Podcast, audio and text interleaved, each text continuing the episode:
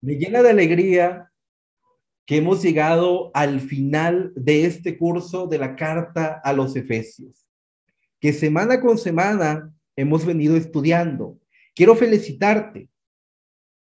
Te felicito por tu esfuerzo, por tu valor, por tu coraje para estar en todas las sesiones que tuvimos en vivo. A mí me alegra demasiado el saber que hay personas en cualquier parte del mundo con un interés por estudiar su bendita palabra, la bendita palabra de Dios. Y aunque estamos tan lejos, a una distancia de miles de kilómetros, nos hemos podido acercar en el vínculo del Espíritu mediante el estudio de la palabra. Y esta es una causa de gran gozo. Bendito Dios que nos ha conducido eficazmente para llegar al final de este curso. El tema del día de hoy se llama Armas de la Victoria.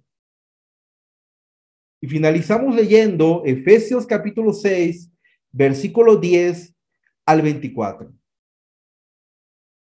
El verso 10 nos dice, por lo demás, hermanos míos, fortaleceos en el Señor y en el poder de su fuerza una vez más, el apóstol nos llama a seguir luchando, a no desmayar y poner por obra la vida cristiana. Una vida auténtica, sin fingimientos y con grandes desafíos hacia el interior y el exterior de la congregación.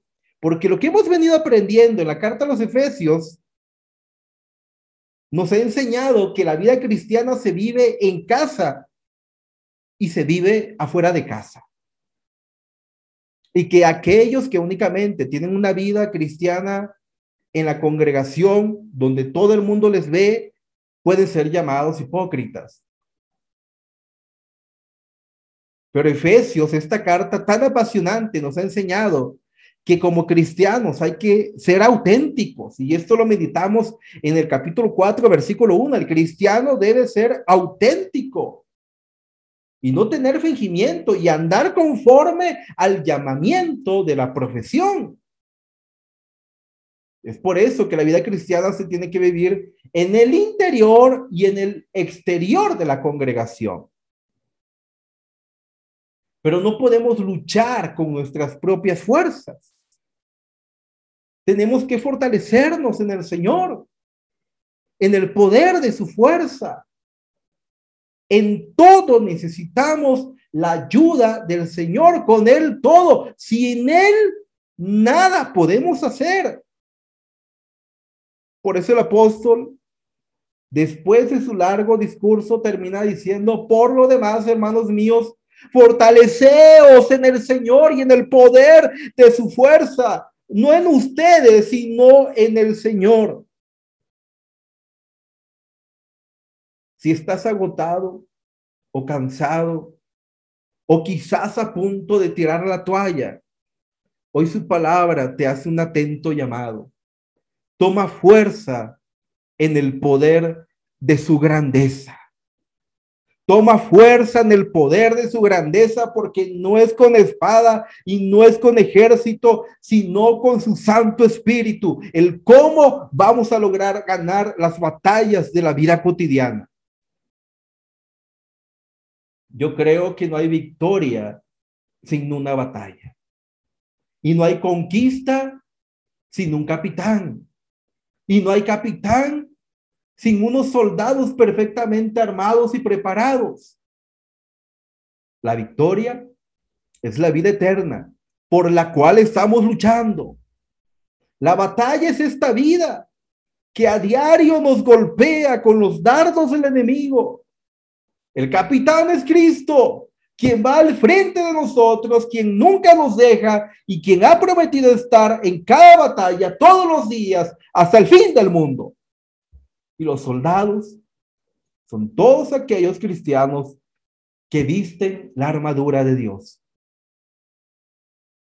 Las armas de la victoria del cristiano comienzan a detallarse a partir del verso 11 en adelante. Y el primer llamado que nos hace el apóstol es vestir toda la armadura de Dios. Es necesario estar totalmente armado. No será suficiente con una o dos piezas, necesitamos toda, toda la armadura de Dios. Satanás tiene muchas artimañas, desaliento, frustración, confusión, fracasos morales, doctrinas equivocadas, enfermedades inesperadas, pérdidas inesperadas y muchas formas más de atacar al cristiano. Satanás conoce el punto débil de cada creyente y normalmente apunta hacia ese lado débil. Y si no puede mediante un método, se va a inventar algún otro método, pero te va a seguir atacando y no se va a dar por vencido. Es por eso que la palabra aquí nos está invitando a fortalecernos en el Señor y en el poder de su gran fuerza. Fortalécete en el Señor, tomando toda la armadura de Dios para poder soportar y poder aguantar. El verso 12 nos indica cuál es el lugar de la batalla de cada creyente y cuáles son sus verdaderos enemigos.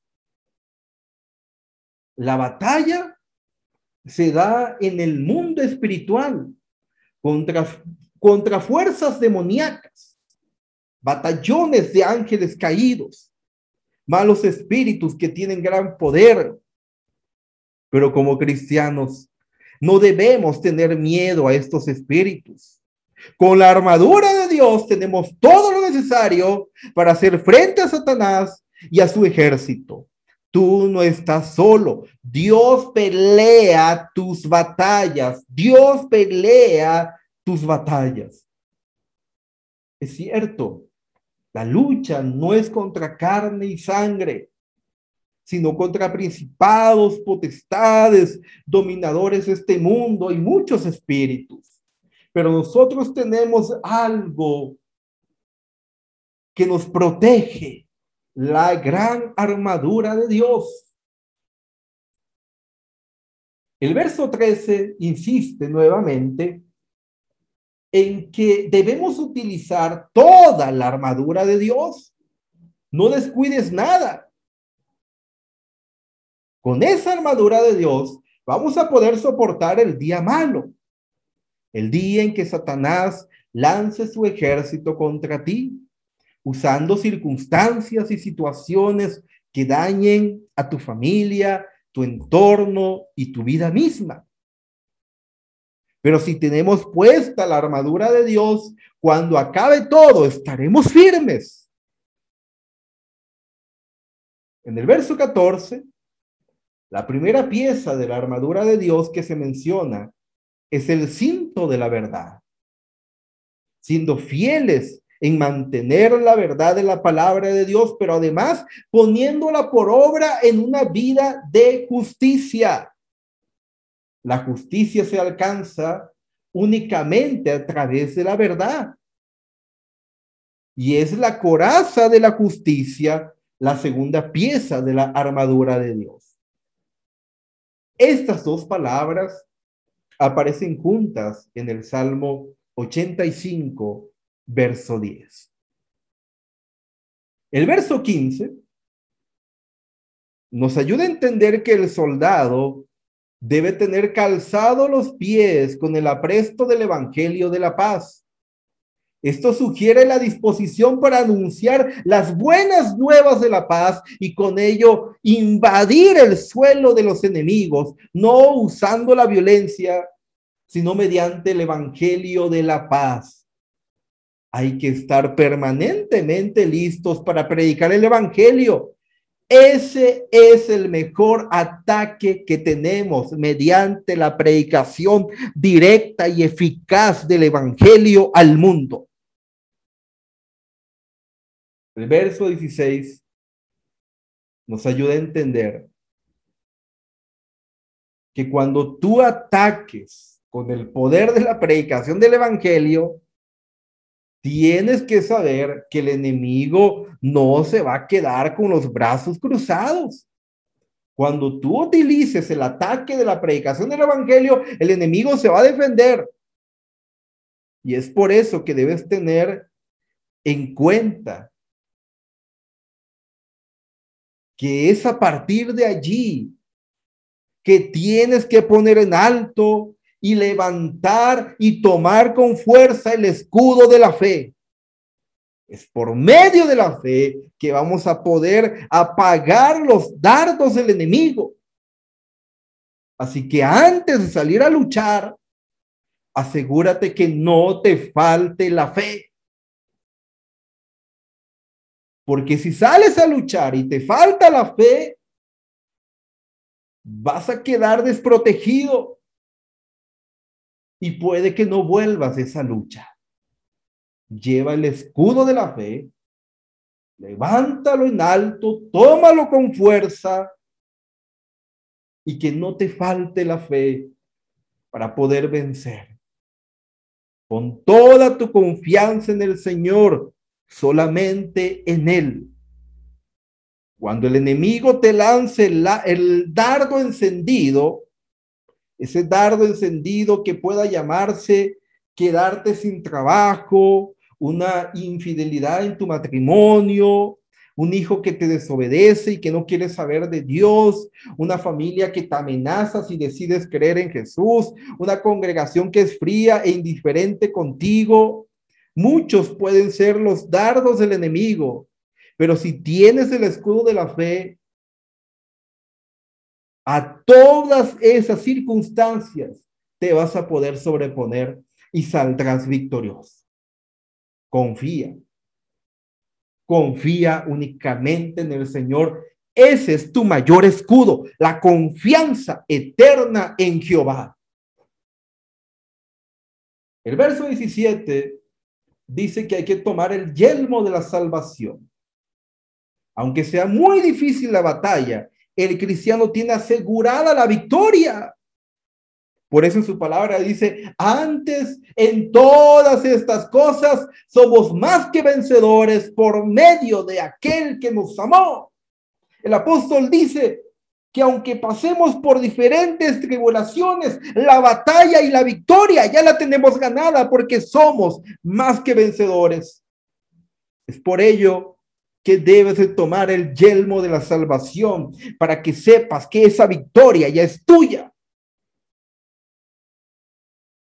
Y además debes de tomar la espada del Espíritu, que es la palabra de Dios. Jesús cuando fue tentado en el desierto, y, Jesús fue tentado directamente por Satanás. No, no envió Satanás a un ángel o un espíritu menor. Para tentar a Jesús se necesitaba el más fuerte y el más fuerte de entre todos los espíritus que hay es Satanás, de todos los espíritus malos. Así que Satanás intentó enfrentar a Jesús. Pero Jesús en ese momento lo que hizo fue sacar la espada del espíritu y con tres versículos bien dichos venció a Satanás y Satanás salió huyendo. Porque la palabra de Dios es viva, es eficaz, cortante, penetrante. Y un cristiano sin la espada no sirve de nada. Es por eso que debemos estudiar a fondo la palabra de Dios y no leer libros que, que escribe alguien que ni conocemos o que nunca conocimos. La palabra de Dios está al alcance de todos. Ten valor, ten ánimo. Diariamente estudia la palabra de Dios por ti mismo. Permite que el Espíritu Santo te lleve a un pasaje y te vas a dar cuenta cómo tu vida va a ser bendecida. No te estoy diciendo que no leas un devocional, no te estoy diciendo que no leas un libro, lo que yo te estoy diciendo es que en primer lugar debes intentar leer la palabra por ti mismo, porque Dios quiere decirte algo a ti en particular. Eso que a veces andas leyendo por ahí es algo que Dios le quiso decir a esa persona, pero hay un mensaje directamente para ti. Y la única forma de saber ¿Cuál es ese mensaje? Es a través del estudio diario y personalizado de la palabra de Dios. Anímate. Debes leerla tú mismo y practicar la espada, predicando el Evangelio y defendiendo tu fe en Jesús. Toda esta armadura debe ser conducida mediante la oración. Jesús oraba constantemente.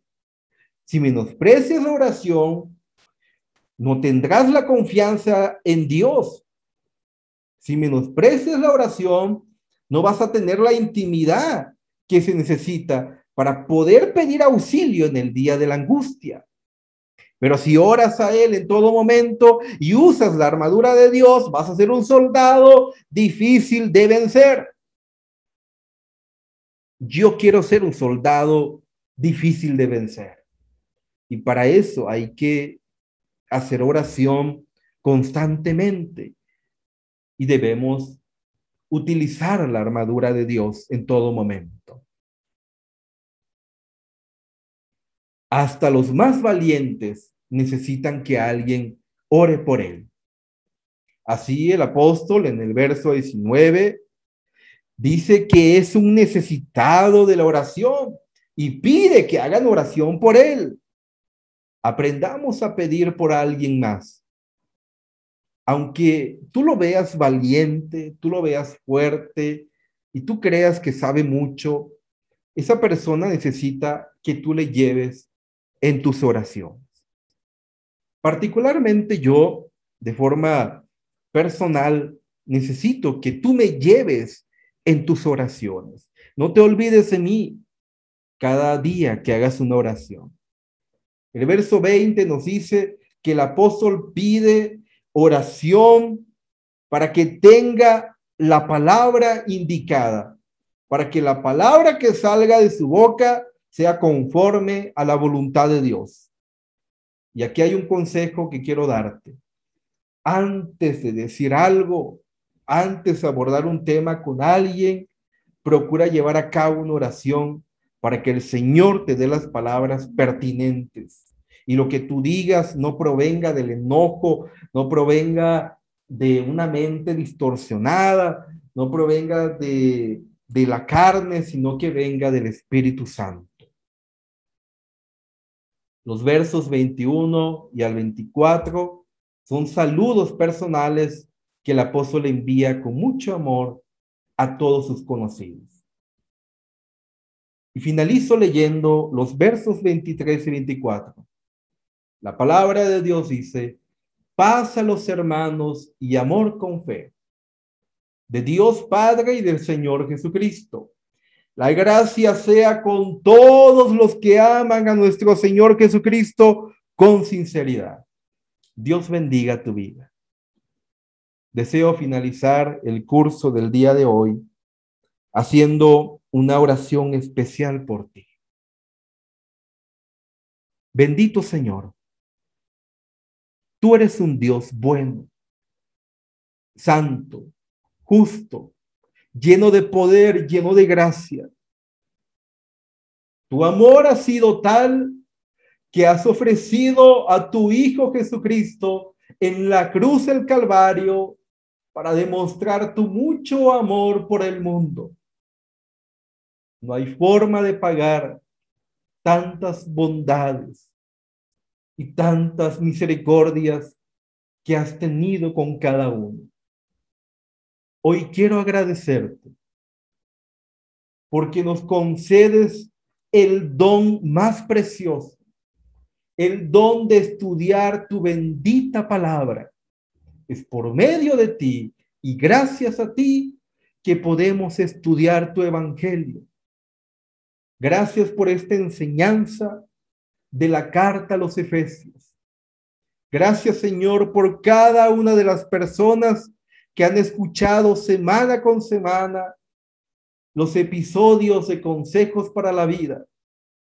Gracias, bendito Dios, porque me das el privilegio de acercarme a algunas personas, a pesar de la mucha distancia tú nos acercas en el vínculo de amor, en el vínculo de la paz, en el vínculo del espíritu y de la fraternidad cristiana. Que tu palabra bendiga en este momento a cada hogar, a cada familia que ha escuchado tu palabra. Que tu palabra bendiga a todos aquellos que aún han de escuchar este mensaje. Permite que este mensaje llegue a muchas personas para que tú y solo tú seas alabado. Ayúdanos a nosotros a ser medios para que alguien más escuche tu bendita palabra a través de esta tecnología. Que tú seas alabado, que tú seas engrandecido.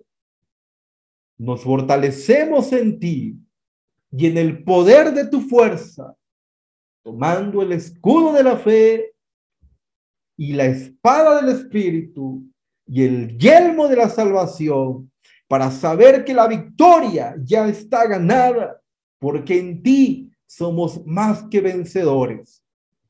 Alabado seas en Cristo Jesús, Señor y Salvador, te lo pedimos. Amén. Te abrazo a la distancia, te abrazo con el alma y que Dios te bendiga grandemente.